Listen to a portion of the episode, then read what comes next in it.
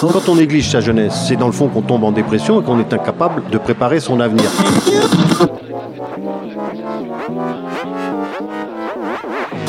Ça ne veut plus rien dire, lycéens. C'est des merdeux, des cons. Le jeune est tourné vers l'avenir. Mais aujourd'hui, l'avenir ne se tourne plus vers le jeune. Univox, le rendez-vous du monde étudiant sur Radio Campus. Ils ont 20, 22, 27, 28 ans. Ils s'appellent Emma, Andréina, Antonin, Mercedes et ont décidé d'aider les réfugiés. Mais comment et surtout pourquoi? Aujourd'hui, bénévoles, services civiques, réfugiés, demandeurs d'asile, étudiants et interprètes nous racontent leurs engagements, leur histoire et leurs rêves. Nous allons les rencontrer autour de quatre chapitres, quatre étapes de l'arrivée d'un migrant qui demande l'asile en France aujourd'hui. Chapitre 1 L'arrivée.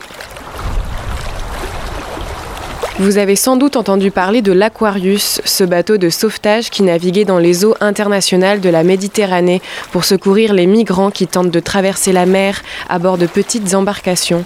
Ce bateau, c'est celui de SOS Méditerranée, une ONG européenne. Camille, une ingénieure en informatique de 27 ans, connaît à peine l'ONG quand elle les rencontre sur un événement. J'avais dû entendre parler de l'ONG un peu avant, mais pas tant que ça. L'événement où j'étais, c'était un film qui était diffusé. Donc j'ai été assez surprise à la fois de ne pas me rendre compte assez des choses. On se rend pas compte qu'il y a des, oui, il y a des naufragés en mer, euh, il y a des gens qui, euh, meurent vraiment, euh, qu'actuellement il, faut, il faut venir en aide à ces personnes-là et que, et que ces bateaux, ils ont une utilité. L'antenne de Montpellier vient de s'ouvrir, elle manque de jeunes, alors elle décide de s'engager. Elle se rend compte que cette ONG de sauvetage en mer a aussi besoin de gens sur Terre. C'est sûr que quand j'ai rencontré SS Méditerranée, j'avais envie d'être sur le bateau, d'être plus dans une action, euh, on va dire, pratique. Mais on a toujours l'impression de devoir se rendre utile par quelque chose de pratique, se dire que si je travaille dans une association de sauvetage, euh, il faut que j'aille sauver les gens. Mais je me suis rendu compte que notre action sur Terre, elle était aussi importante. Depuis que je suis allée euh, visiter l'Aquarius et que j'ai rencontré des marins et que j'ai échangé avec eux, là, euh, j'ai eu euh, une réelle prise de conscience. Et je me suis dit, il faut vraiment euh, qu'on en parle, qu'on explique aux gens que ce qui se passe en mer, c'est réel. on peut pas fermer les yeux. Et donc c'est très important que que les marins euh, et euh, les médecins à bord puissent euh, se faire entendre et se faire voir sur Terre par, les, par, par nous, autres citoyens. Et donc pour ça, il faut des gens. Même à distance et sans contact direct avec les réfugiés, c'est une expérience très enrichissante pour elle. Ça fait vraiment réfléchir à, à son quotidien et à comment on voit les choses, comment on écoute aussi les, les questions politiques qui se passent, comment on écoute les médias. Moi, j'ai une vision différente parce que j'ai aussi un écho de part à l'association entre ce qu'un marin ou ce que nous on peut avoir comme témoignage en mer et ce qui nous est dit à nous en tant que citoyens. Moi, à chaque fois que, que ça me chamboule, ça me rend d'autant plus investi et donc encore plus envie d'aller en parler aux gens et d'expliquer vraiment euh, la réalité des choses et d'essayer d'aider à mon niveau. Car une journée de sauvetage en mer coûte cher, près de 11 000 euros. Les sauvetages de naufragés de ce type-là, on parle vraiment d'embarcations, euh, de très petites embarcations avec beaucoup, beaucoup de monde à bord. on parle de, petits zodiacs avec 200 personnes à bord et donc ça demande des euh, méthodes de sauvetage très particulières. C'est pas juste un simple sauvetage en mer. C'est pas des bateaux qui sont en naufrage en mer parce qu'ils étaient en train de se balader. C'est des gens qui ont fui un pays qui ont sûrement vécu des traumatismes avant et donc là on les accueille sur euh, ils sont sauvés par un bateau en pleine mer Méditerranée après avoir peut-être passé des heures en mer et donc là il faut les accueillir et après à terre il y a d'autres associations qui sont là qui ont des compétences pour faire la suite et qui prennent le relais. Chapitre 2 Demander l'asile.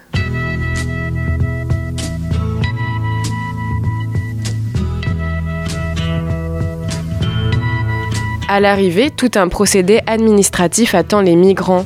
Célia Janot, responsable d'un centre d'accueil pour les demandeurs d'asile, nous éclaire. c'est un euh, parcours du combattant pour, euh, pour les personnes euh, qui arrivent. Attention, il y a beaucoup, beaucoup d'acronymes. La première étape hein, pour une personne qui, qui est demandeur d'asile, c'est de se présenter devant la SPADA, qui est la structure de, de premier accueil pour les demandeurs d'asile. Après la SPADA, elles obtiendront un rendez-vous devant le GUDA, guichet unique pour les demandeurs d'asile. Derrière le, le, GUDA, préfecture, elles pourront aussi euh, rencontrer euh, un agent de l'OFI pour débloquer les conditions matérielles d'accueil. Alors qu'est-ce que sont les conditions matérielles d'accueil? C'est la location pour demandeurs d'asile euh, et c'est aussi un accès à un hébergement. Et c'est derrière ça qu'elles pourront être orientées ou pas d'ailleurs, vers un CADA. D'une manière générale, il y a euh, plus de demandeurs d'asile que ce qu'il y a de places en CADA. Voilà, et ça c'est vrai au niveau national. Les plus chanceux des demandeurs d'asile pourront donc être logés dans les centres d'accueil durant toute la durée de la procédure. C'est une période qui est quand même euh, longue et difficile pour, euh, pour les personnes parce que oui, il n'y a pas... y a très peu d'accès aux, activités, donc on ne peut pas travailler, donc on ne peut pas s'inscrire à Pôle emploi, on ne peut pas accéder aux formations non plus. Euh, c'est seulement au bout de six mois de procédure que euh, les personnes peuvent euh, prétendre faire une demande et encore c'est pas facile du coup de, parler d'insertion professionnelle. Hein. quoi qu'il en soit, il y a cet isolement. On a tout profil finalement, il y en a qui vont être en, demande hein, et qui vont venir nous solliciter pour avoir des contacts, pour aller participer à des événements ou pour se porter bénévole sur, sur des activités. mais à l'inverse, il y a d'autres personnes qui vont être dans le repli sur soi et euh, pour qui ça va être d'autant plus difficile de vivre ces mois d'attente, hein, parce que ce sont des mois quand même d'attente hein, euh, pour lesquels hein, ben, on ne connaît pas l'issue et, euh, et ça c'est très difficile à vivre. auprès du CADA ILSA, il reste en moyenne 9 mois. Les centres d'accueil sont coordonnés par l'État, mais des associations aident aussi à leur faire traverser ce parcours administratif, comme la CIMAD qui propose des permanences toutes les semaines. Mercedes est argentine, elle est avocate, professeure de langue et vit en France depuis 4 ans. Elle est bénévole tous les mardis après-midi dans la permanence juridique de la CIMAD. C'est vrai que l'espagnol, c'est pas la langue euh, qu'on reçoit les plus en France, mais, mais aussi je parle anglais, donc euh, là on est, on est, j'aide beaucoup, mais il y a plein qui parlent anglais, je suis pas la seule, donc... Euh, la CIMAD, il fait différentes permanences. C'est pas que les demandeurs d'asile, même pour les couples franco-étrangères, des sans-papiers, mais c'est pas, c'est pas tout le temps que des sans-papiers. Même pour les cours des langues, il a plein de migrants qui vont là, qui prennent des cours des langues. C'est pendant ses études de droit en Argentine, à Buenos Aires, que Mercedes découvre le droit des migrants et des réfugiés à la fac, je n'étais pas contente. Je me suis rendu compte qu'en fait, non, les trois, tout ce qui c'était les trois processales, j'aimais pas du tout. J'aimais bien les côtés justice des droits et tout ce qui c'est la recherche, aider quelqu'un et tout ça, mais pas toute la procédure. Et là, je tombe sur un sujet qui est c'est droits des migrants. Et c'était très bien. En plus, c'était mon sujet avec les plus. où j'ai j'ai eu mon, ma note la plus haute de toute ma carrière, c'était ce sujet-là. J'ai adoré ça et je me suis dit, ok, c'est ça qui m'intéresse. C'est pas les droits en général, c'est les droits, c'est sûr que c'est les droits des l'homme et surtout, si c'est possible, droits des réfugiés migrants. À la fin de ses études, elle décide de venir en France pour améliorer son français. Ici, elle découvre une nouvelle facette du droit des réfugiés. En France, c'est très développé, les droits d'asile. Par exemple, je t'ai fait une comparaison, mais en Argentine, la loi des demandeurs d'asile, c'est deux pages. En France, on a un code entier, c'est un livre énorme. Donc ça veut dire que derrière ça, il y a une procédure énorme, des lois. Imagine qu'il personne qui arrive tu arrives dans des situations qui sont pas du tout faciles, tu es obligé à laisser tout derrière toi. Et en plus, il faut que tu, essayes de comprendre le système que même pour nous, même pour moi, que j'avais fait des études de droit, euh, c'est pas facile. Que même pour moi, que je suis arrivée avec des conditions, on peut dire, euh, parfait. Je trouve que parfois, être migrant, c'est dur, c'est difficile parce qu'on on a des différents culturels, des différents... Euh, je sais pas, il y a plein de choses qui sont différentes. On est loin de la famille, loin des amis.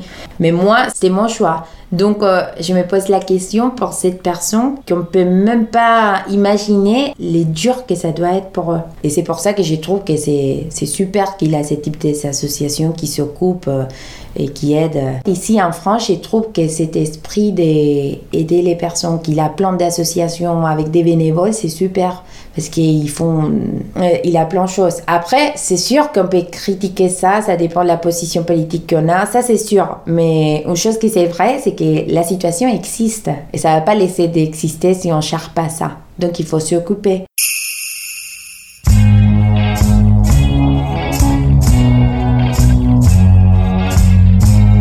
D'autres réfugiés vivent un parcours différent. Emma, 22 ans, accompagne des demandeurs d'asile pendant son service civique au Refuge, une association qui depuis 2003 aide les jeunes homosexuels discriminés.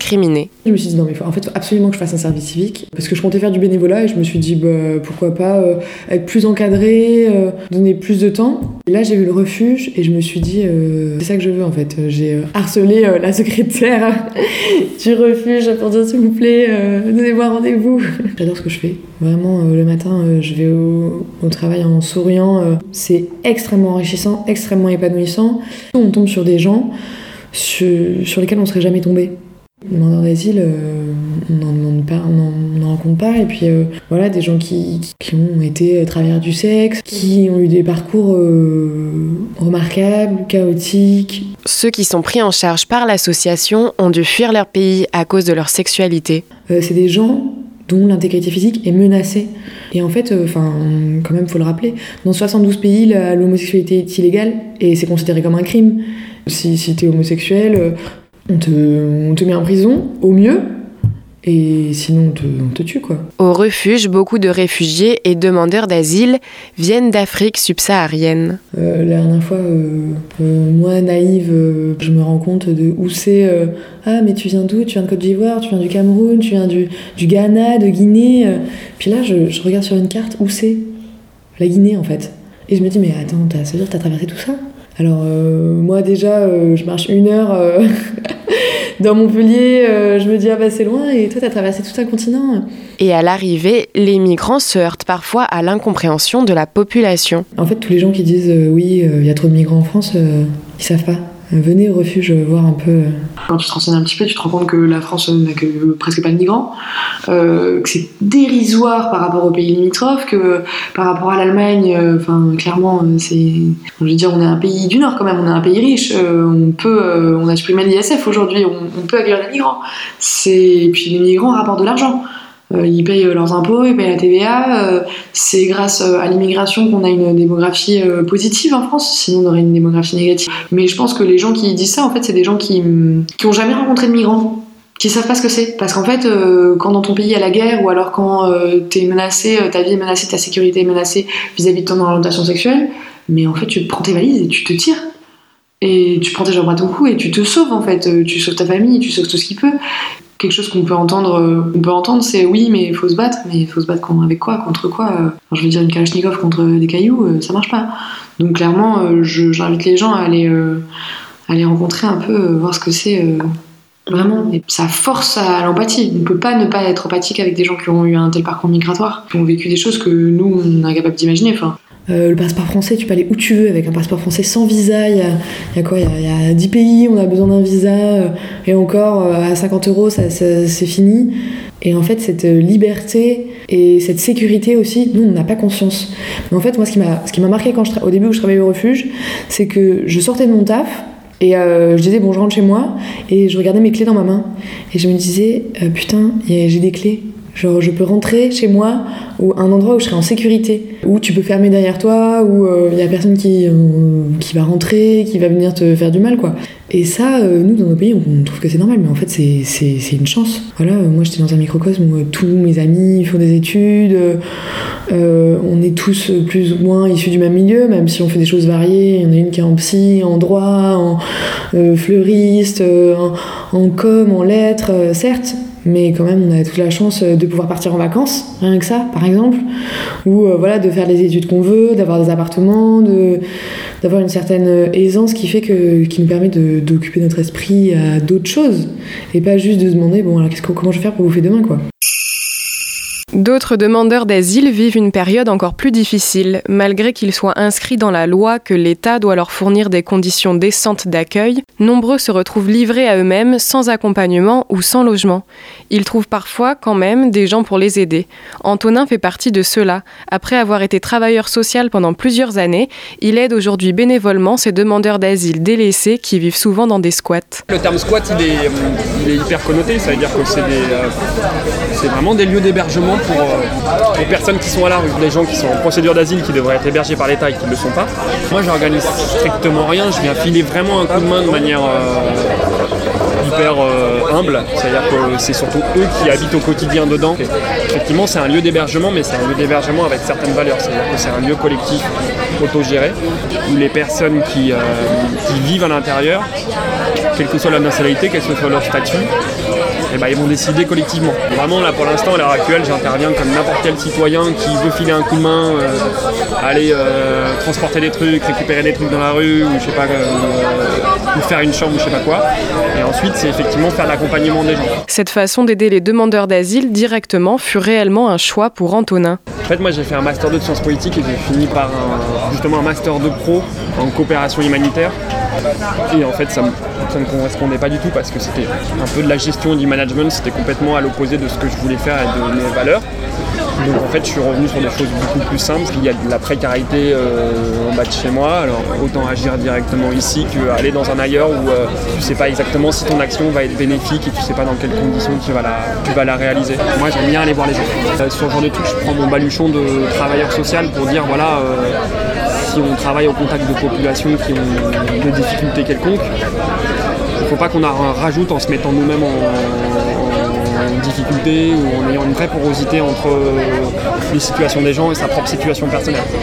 L'idée, c'est vraiment de partir sur un accompagnement qui est euh, débarrassé de, tout pathos à la base par rapport à la situation des gens, même si forcément les situations parfois elles sont assez terribles, mais c'est pas forcément le meilleur euh, commencement que d'être euh, apitoyé par une situation.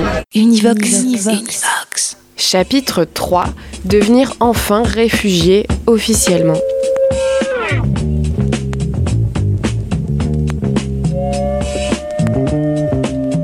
Les chiffres de l'OFPRA, l'Office français de protection des réfugiés et apatrides, le montrent. La demande d'asile est souvent rejetée. Sur 122 000 personnes qui ont demandé le statut de réfugié en 2018, seuls 46 000 l'ont obtenu, environ un tiers, soit moins de 0,1% de la population française. Adi a 28 ans. Il vient de la Guinée. Il a fui son pays et a parcouru la moitié de l'Afrique pour arriver en France. Au début, c'est pas facile, surtout quand tu viens dans un pays là où tu connais personne, personne ne te connaît. Moi, il y a, personne qui me, qui, qui, je connais personne ici, il y a personne qui m'aide, il y a personne qui les gens que j'ai connus, c'est la CADA. Adi demande l'asile. Au début, je ne croyais pas beaucoup, mais parce que quand j'ai pensé à quel problème que j'ai ici, moi, qui m'a fait pousser jusqu'à arriver ici, la manque de sécurité, la manque de droits de l'homme aussi, parfois ça, ça cause aussi à la guerre, il y en a plein de choses qui se passent là-bas. Je ne vois pas ça ici. Parce que je ne connaissais pas ici la loi, comment et comment. Je pensais ici aussi, c'est comme, comme là-bas. Enfin, j'ai compris, ouais, ça va quoi. Il finit par obtenir l'asile un an et demi plus tard. Moi, par exemple, au début, je ne croyais même pas. Quand je pensais à ma situation, avec le problème que, qui m'a fait quitter ce moi, je me disais souvent aussi, est-ce que la France aussi peut me laisser? Mais c'est vrai, euh, ça t'arrive à un moment, tu perds de l'espoir, mais c'est une procédure euh, très dure, euh, très compliquée, mais bon. Ça a pris le temps, mais après quelques mois, j'ai reçu la réponse, comme accepté comme réfugié en France. J'étais très content. J'avais senti du soulagement, j'avais senti heureuse. Quand j'ai eu le statut, euh, j'ai commencé à travailler un peu. J'ai signé des CDD dans les restaurations. Maintenant, il peut à nouveau rêver d'un futur. Oui, moi, mon projet, c'est de faire ma formation. C'est une formation de sécurité parce que c'est un métier que j'aime aussi. Euh, moi, je pense que je vais toujours rester à Montpellier euh, parce que c'est une ville qui me plaît. Et à Dissolé aussi, quand je gagne le boulot, je vais, je travaille, je rentre à la maison tranquille. Je suis libre. Je sors n'importe quelle heure que je vais. J'ai ma clé. Euh, avec le travail, je commence à avoir des amis, commence à avoir des connaissances un peu, un peu. En tout cas, ça va maintenant, pas comme avant.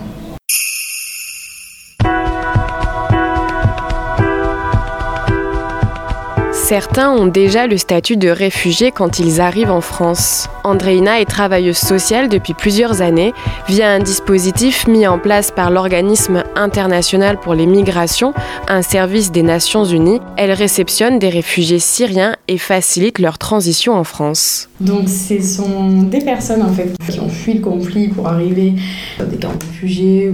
Donc ils font une demande de protection internationale, ils obtiennent ce qu'on appelle une BPI, c'est des bénéficiaires d'une protection internationale. Et via cette BPI, après, ils peuvent faire une demande donc pour être euh, placés dans les pays euh, qui sont euh, partenaires de ce programme. Donc il n'y a pas que la France, il y a les pays de l'Union Européenne, il y a le Canada aussi.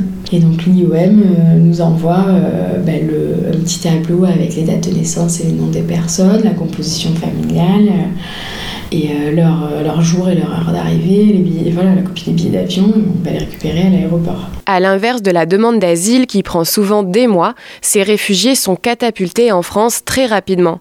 Pendant un an, Andréina accompagne donc au quotidien 35 réfugiés. Donc il y a euh, tout le bilan de santé à faire parce que généralement euh, les personnes, euh, soit elles ont eu des soins assez mal faits, soit elles n'ont pas eu de soins depuis longtemps. Donc c'est quand même, ça c'est une énorme partie du boulot. Et alors ça, les problèmes de santé, ça peut durer tout le temps, je crois. c'est notre fil rouge. Scolariser les enfants aussi. Faire un petit peu l'intermédiaire là en ce moment par exemple avec les, les professeurs pour voir comment ça se passe les scolarisations. Toute la partie gestion locative produire les quittances de loyer, demander les loyers. Après, il y a les rendez-vous à Pôle emploi aussi, parce qu'il faut inscrire à Pôle emploi, faire des cartes de tramway, par exemple. Et faire comprendre le système français n'est pas toujours évident. En Syrie, le système est complètement différent. quand je leur dis, mais quand vous êtes malade, pourquoi vous n'allez pas chez le médecin? Ils me disent, mais on peut pas aller voir euh, n'importe quel médecin. Bien sûr que si. Et pour eux, non, il y a un seul médecin, c'est le médecin de famille qui est attribué euh, par l'État ou j'en sais rien, euh, et, c'est que ce médecin qui va aller voir. Et du coup, ils n'arrivaient pas à demander, mais on ne sait pas qui est le médecin de famille. Je dis, mais il n'y a pas de médecin de famille, vous allez voir qui vous voulez. Euh, voilà, c'est tout bête, des, mais les incompréhensions d'une voilà, culture à une autre. Juste vous projeter, si vous êtes dans un pays où vous êtes en Syrie, vous ne lisez même pas l'alphabet syrien, est-ce que vous savez faire une démarche basique du quotidien, sans parler la langue? Un accompagnement de chaque instant. Ce qui est intéressant dans ce travail, c'est, euh, je trouve, des fois d'être voilà, dans cette intimité-là, euh, on va dire, des personnes où. Euh, bah, moi, demain, je suis pas mère de famille nombreuse, c'est bon, quoi, j'ai pas de problème, parce que j'ai en gérer autant. Et, je trouve que voilà, c'est le lien qui, qui peut y avoir avec les familles. En tout cas, moi, c'est ce qui m'enthousiasme tous les jours. Chapitre 4 Une nouvelle vie. Birds flying high, you know how I feel. Sun in the sky, you know how I feel. Breeze drifting on by, you know how I feel. It's a new dawn, it's a new day. It's a new life for me, yeah. It's a new dawn, it's a new day. It's a new life for me. Ooh, ooh, ooh,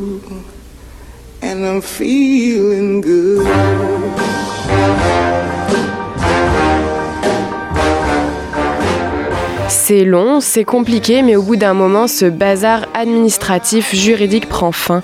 C'est la fin d'un long chemin qui a amené à traverser dans des conditions souvent inimaginables des centaines, voire des milliers de kilomètres au péril de sa vie. Et enfin, la sécurité juste avec quelques bouts de papier.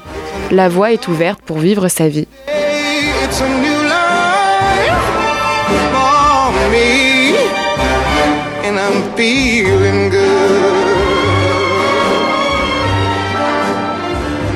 L'Alliance française propose de s'approprier la France à travers la parole. Cette fondation est surtout une école de langue.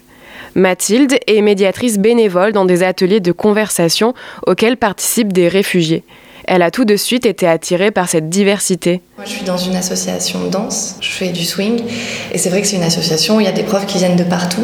Donc c'était des échanges interculturels euh, permanents. Et moi, j'ai été dans cette situation où je suis partie six mois en Suède. Euh, je comprenais rien, euh, tout était différent. Et moi, c'est un espace qui m'aurait intéressé. J'aurais aimé participer à ce genre d'initiative-là. Parce que c'est vrai que c'est intéressant quand on arrive, euh, on ne sait pas trop. On vient tous d'univers différents.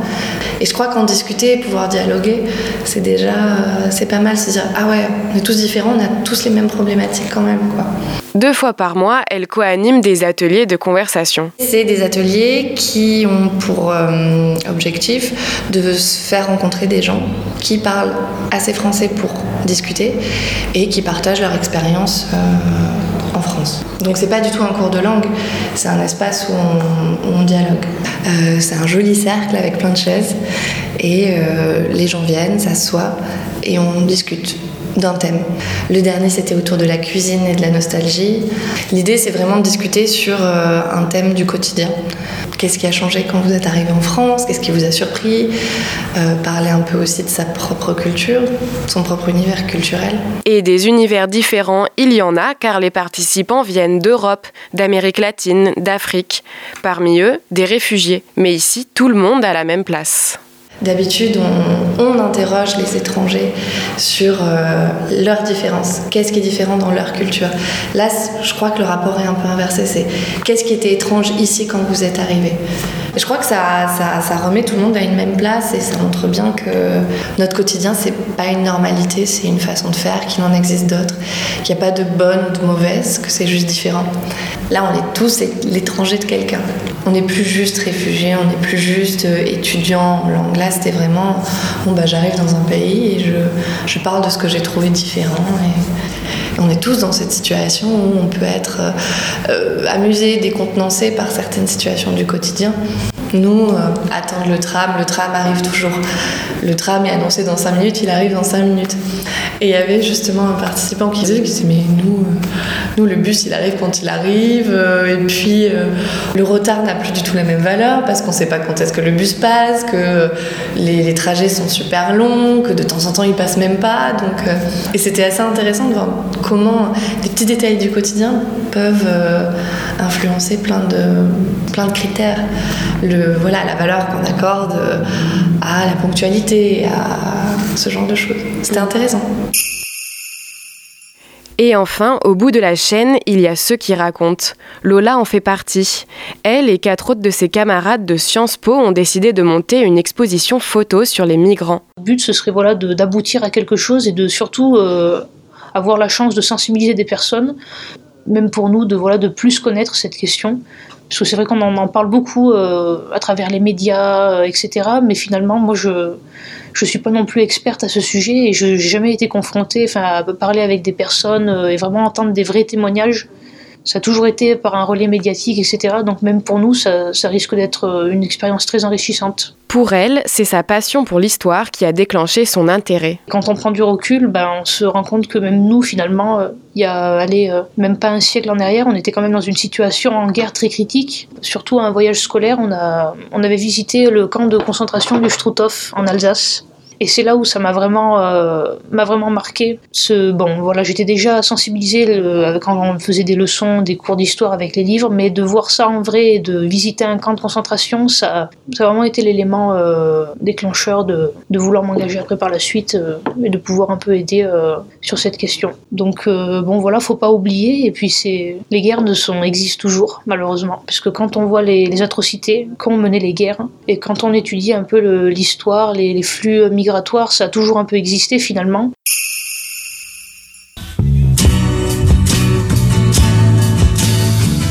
Et voilà qui clôt le dernier chapitre de cette série de portraits sur celles et ceux qui se sont engagés aux côtés des demandeurs d'asile et des réfugiés. Merci à eux d'avoir pris le temps de raconter leurs expériences et ainsi d'incarner un peu des chiffres et des gros titres qui se vident parfois de leur sens. Merci à eux de nous avoir raconté ces histoires qui nous paraissent souvent un peu loin alors qu'elles sont si proches. Ce reportage a été réalisé par Solène Gardré pour Radio Campus Montpellier.